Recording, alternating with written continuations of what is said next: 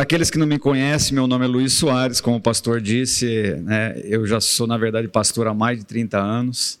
É, amo a palavra de Deus e, sabe, quando é para falar da palavra de Deus, algo realmente muito forte dentro de mim começa a queimar, eu me sinto muito feliz, muito alegre. Convidei aqui meus filhos para vir aqui, tanto filhos naturais como filhos do coração. É, duas filhas minhas aqui do coração meus netos. E uma coisa que o pastor disse aqui é que é o seguinte: é, muitas vezes eu disse para o Senhor, eu estava me senti muitas vezes humilhado, porque eu tenho uma vontade gigante de fazer a obra de Deus, mas é, em razão da pandemia, na verdade, eu, fui obrigado a fechar a igreja minha, e, mas aí eu vim para cá. Eu vim para o Rema, eu fiz o Rema, como o pastor falou, eu fiz a escola de ministros também. Aliás, foi a minha oração. Eu, durante um ano, eu orava a Deus e eu falava assim para o Senhor: falava, Senhor, fala comigo, como o Senhor falou com o apóstolo Paulo. E, e, e eu ficava triste. Eu estava, como o pastor falou, na igreja há muito tempo, mas eu precisava de mais, eu precisava de algo que Deus falasse profundamente ao meu coração. E aí eu vim fazer o rema, fiz dois anos de rema, e foi como Deus falando todos os dias comigo ali nas aulas. É, a irmã que serviu junto, né, irmã? E... Mas faltava um ano.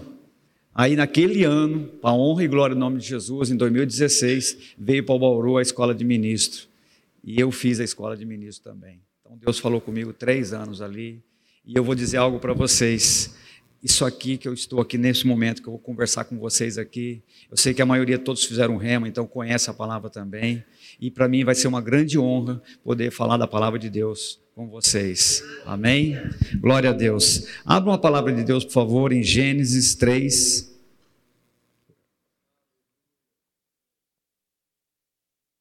3,10. O meu netinho hoje estava lá em casa comigo. Um pouco antes de. Assim que eu cheguei em casa agora à tarde. E ele falou assim: Ô vô, que legal, hein, vô?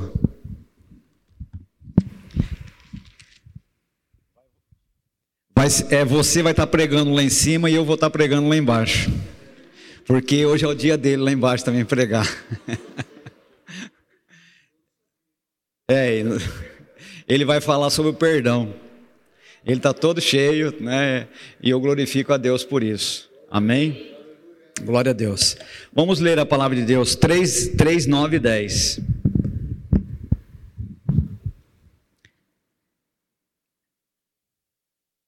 Amém? Todos acharam? Vamos lá então. Mas chamou o Senhor Deus ao homem e lhe perguntou: Onde estás? Ele respondeu: Ouvi a tua voz no jardim e tive medo, porque estava nu e escondi-me. Amém? Só esses dois versículos. O pastor já orou, mas vamos orar de novo, né? Como diz o ditado, né? Oração, é, canje oração sempre é, é, bom, né? Vamos orar de novo. Pai, eu quero te render graças, eu quero te louvar, Senhor, eu quero te engrandecer e te exaltar por esse momento, por poder falar do teu amor, por poder falar da Sua palavra. Pai, eu peço a manifestação do Seu poder, Pai, sobre minha vida e principalmente sobre a vida de cada um dos teus servos que aqui estão. Que os seus corações sejam um terreno fértil, Pai, para receber a Sua palavra e que a Sua palavra palavra, Pai, venha frutificar no coração de cada um deles, em nome de Jesus. Amém. Amém? Vamos lá. Ah, o tema da minha pregação é o meu posicionamento em Deus. Amém? Como vocês viram na palavra de Deus aqui que nós acabamos de ler, Adão, ele tinha pecado. E e o que, que ele fez? Ele se escondeu.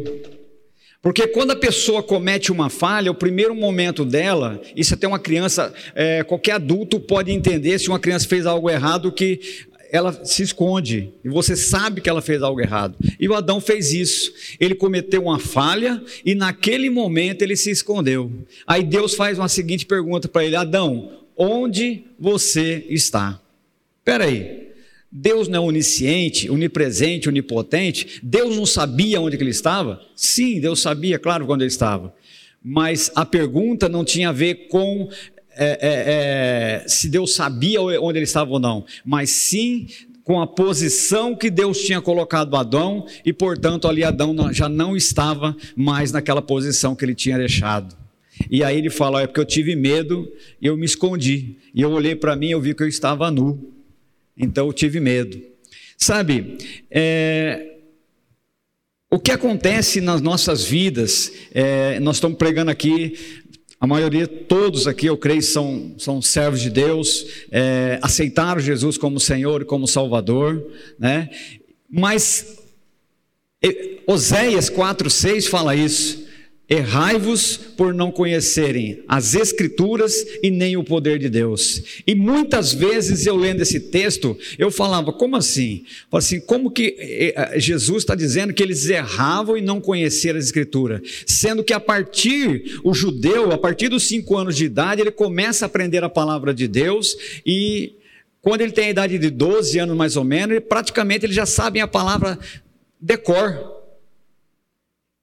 Então não era com respeito à letra que Jesus estava dizendo. E ele deixa bem claro, mas vocês não conhecem as Escrituras e nem o poder de Deus. Isso aqui é, sabe de uma coisa? Eu passei por isso. Aliás, a palavra de Deus também fala em Romanos que a letra mata, né? E o espírito vivifica. Eu passei por isso. Estava dentro da igreja, conhecia muitos textos bíblicos, é, decorar, decorar muitos e muitos textos bíblicos, mas olha só uma coisa. Eu estava dentro da igreja, eu estava morrer, morrendo espiritualmente falando. É por isso que eu estava orando a Deus e pedindo: Senhor, fala comigo, fala comigo, fala comigo. E aí Deus me deu o privilégio de conhecer o Rema, de conhecer a palavra viva. Muitas pessoas que às vezes me questionam é, e diz, mas rapaz, você se tornou uma pessoa chata, porque agora só o rema, é só o rema, é só o rema. Mas aí eu falo para ele assim, rapaz, é porque você não sabe. Porque na verdade, às vezes você conhecer a letra em si, mas você não conhece o poder que está por trás da letra. Aí é que está o negócio. Eu achava também que eu sabia muito que afinal de contas fiz duas faculdades antes de fazer o Rema, duas faculdades. Já dava aula, que eu ainda dou aula no Instituto Teológico Quadrangular. São 28 matérias, eu, eu dou aula das 28 matérias. Eu achava que sabia muito. Até que um dia minha esposa, eu glorifico a Deus pela minha esposa, é a minha amiga, a mãe dela. Um dia vieram para conhecer o Rema. E sabe de uma coisa? Eu nunca gostei de perder para o diabo. Quando minha esposa começou a ir para a igreja, eu não queria saber de igreja. Conhecia a palavra cedo, conhecia a palavra quando eu tinha praticamente 14 anos de idade, mas como o pastor falou aqui na frente, eu me desviei. Eu saí da presença de Deus, perdi meu pai muito cedo, quando eu tinha 11 anos de idade, meu pai morreu atropelado em São Paulo, porque bebia muito. E minha mãe, ela criou, criou cinco filhos. Deus honrou minha mãe por causa exatamente da palavra. Eu fui, eu, eu conheci o Evangelho no instituto é, em Bauru que chama Bom Samaritano, porque dos, dos 12 anos até os 17 anos eu morei nessa instituição em que cuidava de, de mães que não tinha maridos. Deus honrou minha mãe. Minha mãe trabalhou 27 anos no centrinho, aposentou lá. Não tinha estudo, depois agora minha mãe tem. Porque Deus honrou a vida dela. E aí, automaticamente, eu comecei a aprender a palavra de Deus através da vida da minha esposa. Porque ela foi para a igreja e, como eu disse para vocês, eu não queria perder para o diabo. Mas eu tinha um ciúmes dela. E ela ia para a igreja, eu falei assim, não, só esse Jesus, Jesus, Jesus, Jesus. Aí um dia eu compreendi, eu falei assim, olha, desse aí eu não vou ganhar. Quer saber de uma coisa? Eu vou para a igreja também. Aí comecei a ir para a igreja. E aí comecei a gostar e ver o quanto Deus é maravilhoso. E comecei a aprender a palavra de Deus e sempre me interessei muito em aprender. Sabe, na verdade, eu sempre quis isso daqui. Quando eu tinha mais ou menos a idade de 7, 8, é, 5, 6 anos de idade, eu, eu, eu, ach, eu queria ser padre. Verdade. E Deus foi tão maravilhoso que eu fui crescendo, eu fui aprendendo a palavra de Deus. E por que, que eu estou dizendo todas essas coisas? É porque eu quero, o ponto onde eu quero chegar com vocês aqui, do posicionamento. Sabe, eu andava aí com meus filhos, com a minha esposa, eu andava 54 quadras de a pé, eu não tinha carro, com meus três filhos, que estão aqui, dois estão aqui, carregando eles no colo para a igreja. Não faltava um culto na igreja. E estava em todas as aulas, eu estava dando, eu comecei a dar aula na igreja. Eu não faltava. Sabe por quê? Posicionamento. Nunca foi para mim difícil fazer a obra de Deus. Eu falei isso com o pastor. Falei, pastor, olha, eu estou aqui para ajudar. Não quero cargo nenhum, pastor. Porque por como eu fui pastor também, eu sei como funciona. Você não pode almejar cargo, você tem que, almejar, tem que querer ajudar. Falei assim: ó, pode botar eu para lavar banheiro, pode botar para fazer o que quiser, eu estou aqui para ajudar. E Deus sabe que é verdade. Então é questão de posicionamento. Mas não é só posicionamento em fazer trabalhos na igreja, mas em posicionamento de fé diante das situações da vida. Sabe, todos os dias, aliás, eu tenho isso na minha vida. O Salmo 118, 24 fala assim: Este é o dia que o Senhor fez para que nos alegremos e nos regozijemos nele. Então, eu tenho aprendido. O ontem não existe mais. E o amanhã ainda também não. Então só o que importa é o hoje. Essa mesma palavra que eu estou ministrando para vocês hoje aqui, eu já ministrei para uma pessoa hoje na rua. Ela chorou porque eu falei para ela a respeito de posicionamento. Às vezes, diante de uma dificuldade, qual é o primeiro, a, a, a primeira ação que o ser humano faz é olhar como Adão fez, olhar para o problema, olhar para a dificuldade. Mas qual é o correto em você fazer? Em qualquer situação da sua vida, não importa a situação que você está. Se é problema financeiro, se é problema na saúde, ou se é no, no casamento, ou no trabalho, não importa em que área que seja, você tem que tomar um posicionamento em Deus. Você vai ter que dizer para você mesmo, fala, peraí, essa situação que eu estou passando, ela não é maior do que o meu Deus.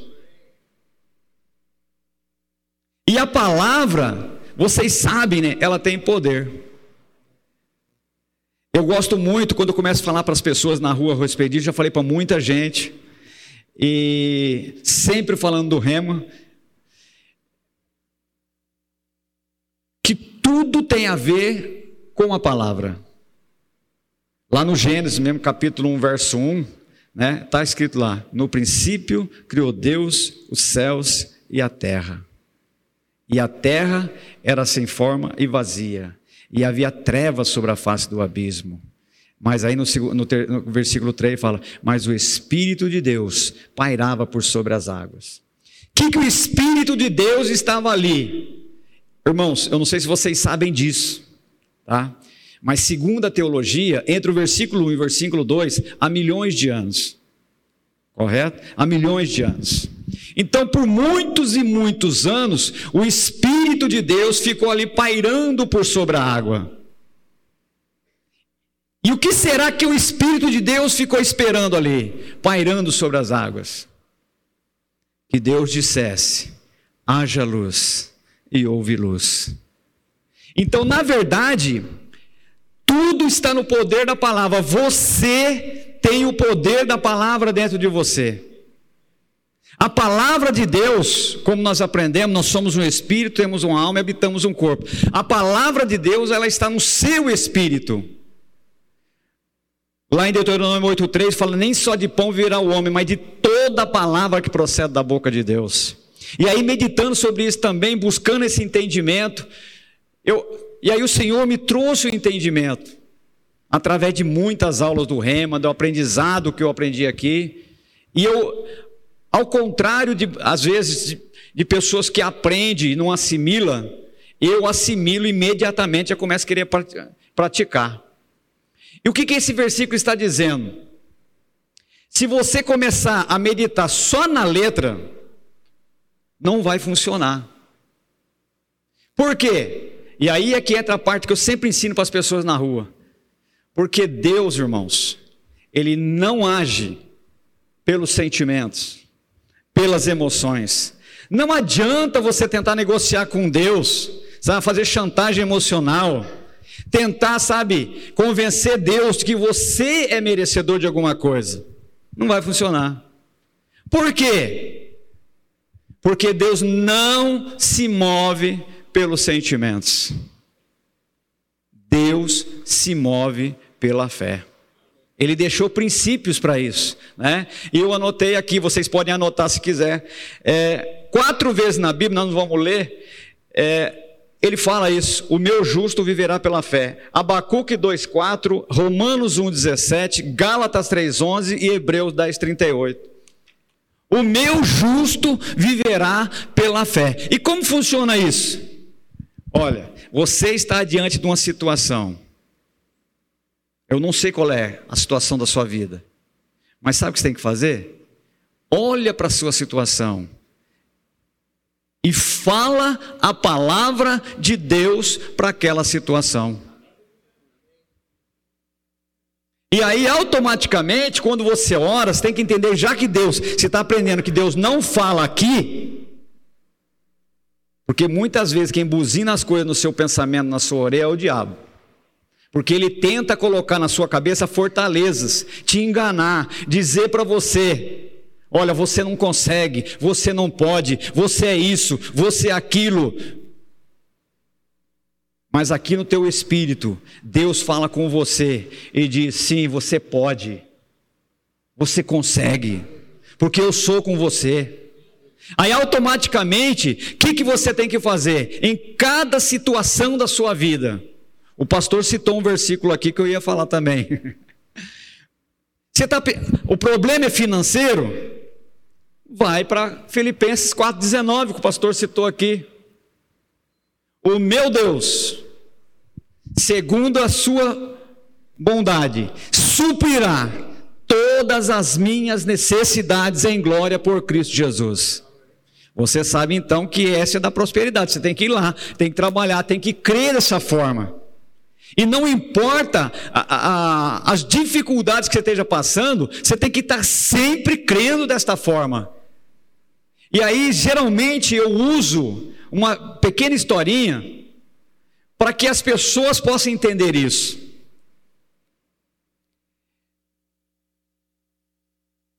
É, diz que o diabo chegou para um homem e disse para ele assim: eu posso colocar o meu, meu boi morto dentro da sua casa? Aí o homem falou assim: Você está louco, pai? Quem vai, vai feder tudo minha casa aqui? Ele foi, o diabo foi embora. No outro dia ele volta de novo. Eu posso colocar o meu boi morto dentro da sua casa? Não, Satanás, você não pode. Ele foi embora. No outro dia ele volta de novo. Eu posso colocar meu boi morto dentro da sua casa? Não pode, Satanás. Vai embora. Vários dias assim. Até que chegou um momento, porque Satanás ele é inteligente. Ele mudou a estratégia. E ele disse para o homem: Olha, escuta, eu posso colocar um prego na sua parede? Aí o homem pensou bem, né? Ah, um prego? Tudo bem, pode colocar o prego. Aí no final da tarde, quando o homem volta do trabalho, o boi estava pendurado no prego. Aí o homem gritou: Satanás, eu não falei para você não colocar o, o boi dentro da minha casa. Ele falou: Não coloquei o boi dentro da sua casa, eu coloquei no meu prego. Então, minha pergunta para vocês é: que prego você tem dado para o diabo? Hebreus 11,6 diz assim: ó, sem fé é impossível agradar a Deus. Deus não te condena pelo pecado de Adão, Deus condena pelos pecados que você comete. E você pode até permitir que um passarinho se assente sobre a sua cabeça, você não pode permitir que ele faça ninho. Isso com relação ao pecado. Então, se você não, não fez aquilo, portanto, você não pecou ainda. Mas com relação à fé, Deus faz acepção de pessoas. Você tem que ter 100% de fé. Pastor, você está ficando biruta, você está ficando louco. Sabe por quê? Como é que é esse negócio? Como é que o ser humano vai ter 100% de fé? Sabe de uma coisa, irmãos? Aí as pessoas pensam: ah, mas e o negócio do, da, da, da, da semente de mostarda? Deus não estava falando sobre tamanho de fé. Ele estava falando sobre você entender que a fé é o fato de você entender que não importa o, seu, o tamanho da sua fé, você, ela é uma semente, você vai lá e planta. O ato de você pegar a semente e você já caminhar para plantar, significa que você já está tendo fé. E quando você semeia, ela com certeza ela vai nascer, porque Deus é fiel para cumprir a palavra dele, como ele fala lá em Jeremias 1:12. Amém? Então é isso que você precisa entender. Não importa a sua situação, não importa. O importante é que você fique com a palavra de Deus na sua vida. Lá em Romanos capítulo 4, principalmente o versículo 17 e 18, fala sobre Abraão. Que Abraão, ele, olha que interessante, né? Deus chegou para ele e falou assim, lá em, em, Gênesis 15, que ele seria pai de uma grande nação. Então ele chegava e ele cumprimentava né, as pessoas, prazer, pai de muitas nações que era o nome dele, Abraão. Né? Era pai exaltado, passou para pai de muitas nações. Abraão, pai exaltado, depois passou para Abraão, que era pai de muitas nações. Então, o nome dele era, na verdade, motivo de chacota para as pessoas, porque quando as pessoas faziam, ah, Abraão ficou doido. Ele não tem filho, a esposa dele é, é, é estéreo, como é que ele vai ter filhos? E como sempre, muitas vezes nós queremos dar um jeitinho, né? E a Sara propôs algo para ele lá, ó, oh, por que, que você não, não usa a minha serva lá e você não tem um filho, aí a gente vai ter uma descendência. Só que quando você quer fazer da seu jeito, não vai dar certo. Sabe o que a Sara, o que a Sara fez ali? E automaticamente, quando Abraão ele tem esse contato com a, a obrigado, com a Agar, automaticamente ele criou um problema que existe até hoje, que é dos judeus e árabes. Entendeu? Porque lá naquele momento ele aceitou aquilo que ela tinha dito. Mas Deus chega para ele e fala assim: Não, Abraão, não vai ser da serva, não vai ser da Agar, não vai ser dela, vai ser da Sara.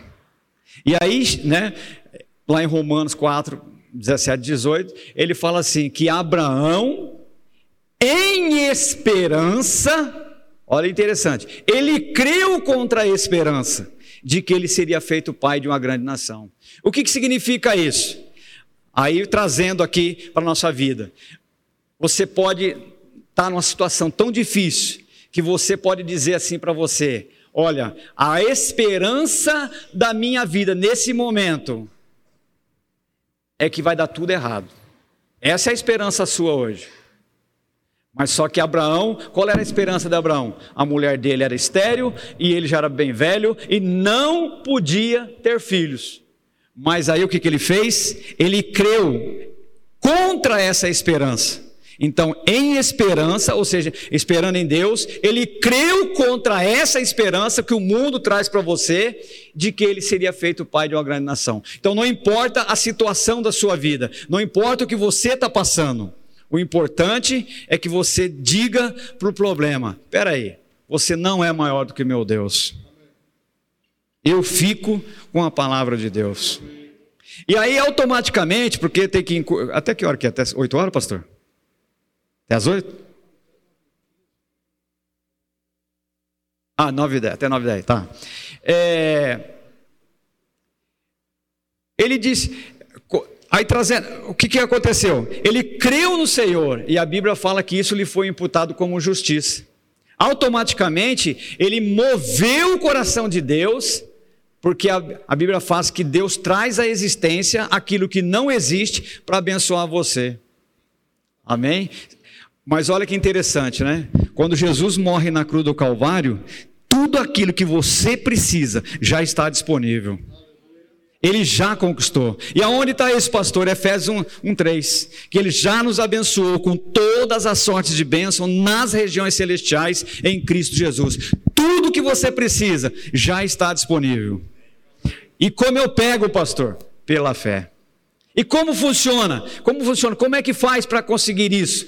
Aí volta para Deuteronômio 8,3 de novo. Nem só de pão verá o homem, mas de toda a palavra que procede da boca de Deus. Então o que você tem que fazer? Orar, como vocês foram ensinados no rema, orar, sabe? sabe? Até que aqui, aqui, esteja tudo bem, você esteja tranquilo, fala assim, não, ó, eu consegui na minha oração. Você ora.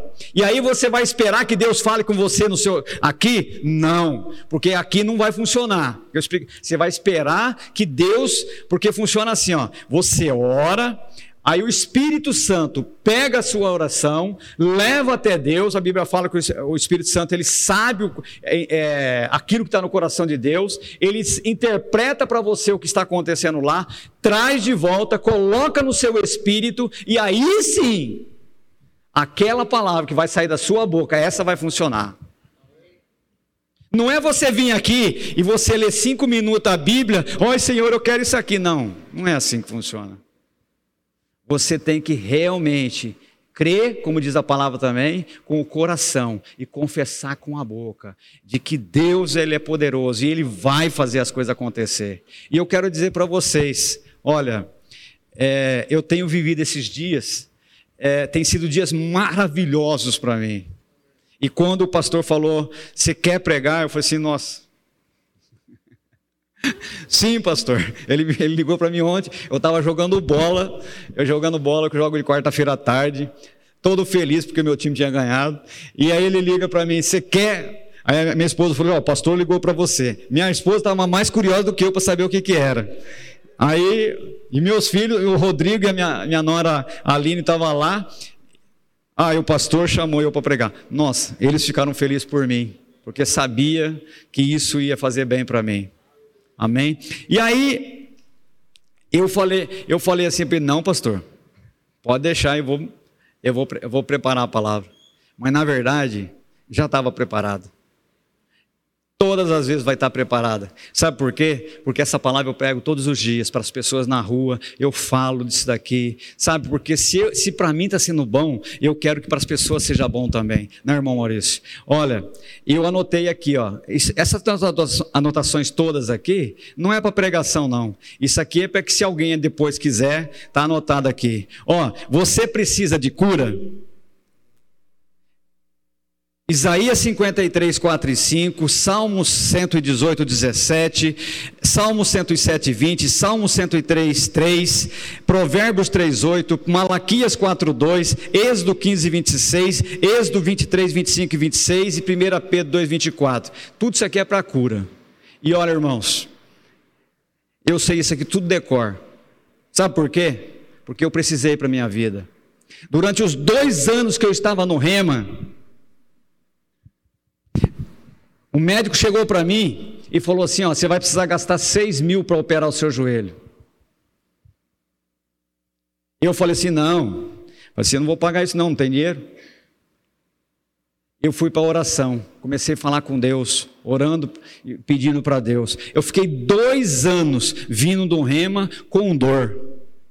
Só que tem uma coisa, irmãos. Lembra que eu falei para vocês que você tem que ter um posicionamento em Deus a respeito das coisas?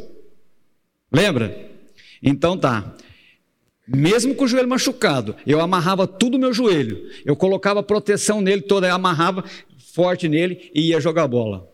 Machucado. Pergunta para o meu filho para você ver. Pergunta para minha esposa. Eu ia machucado, com dor. Eu, aí eles falaram assim: Mas você é louco, rapaz, você está com dor. Eu falei assim: Não, eu estou curado. Eu estou curado. Eu não vou aceitar esse negócio, estou curado. Para honra e glória do nome de Jesus, eu tô, é outro testemunho meu aqui que eu estou dando. No dia da formatura, na hora que eu peguei o canudo, eu fui curado. Fui embora sem dor para casa. E hoje eu falo para todo mundo, meu neto tá aí, meu neto joga bola comigo, meu filho joga bola comigo, e eu falo para todo mundo, eu corro mais que a molecada. Tem, se o moleque for meio mole, não vai correr mais que eu, vai cansar antes de mim. E sabe por que, que ele cansa antes de mim? Porque eu tenho um segredo também, eu vou fechar com essa palavra, para não passar do tempo. É, Isaías 40, eu, eu sei decor todos os outros aqui, mas não vou falar porque não dá tempo, tá? É, mas vou falar Isaías 40, do 28 ao 31, que é o que me fortalece para eu jogar bola, que eu gosto de jogar bola. Aliás, se tiver time na igreja, eu jogo. Tá? É, Isaías 40, do 28 e 31, eu vou fechar com essa palavra, diz assim: ó, Não vistes e não ouvistes que o nosso Deus, o Eterno, não se cansa e nem se fatiga, e que seu conhecimento é inescrutável, ele dá força ao cansado e renova a força daquele que não tem nenhum vigor. Os jovens correrão e se fatigarão, e os moços certamente cairão, mas os que esperam no Senhor renovarão as suas forças, voarão alto, com asas como águia, correrão e não se cansarão, andarão andarão e não se fatigarão. Amém? Vocês recebem essa palavra? Porque é essa palavra que tem poder, irmãos, é a palavra que vem do seu interior, que vem do seu espírito. E isso é o que funciona. E é isso que eu aprendi aqui e é isso que eu tenho ensinado. Amém?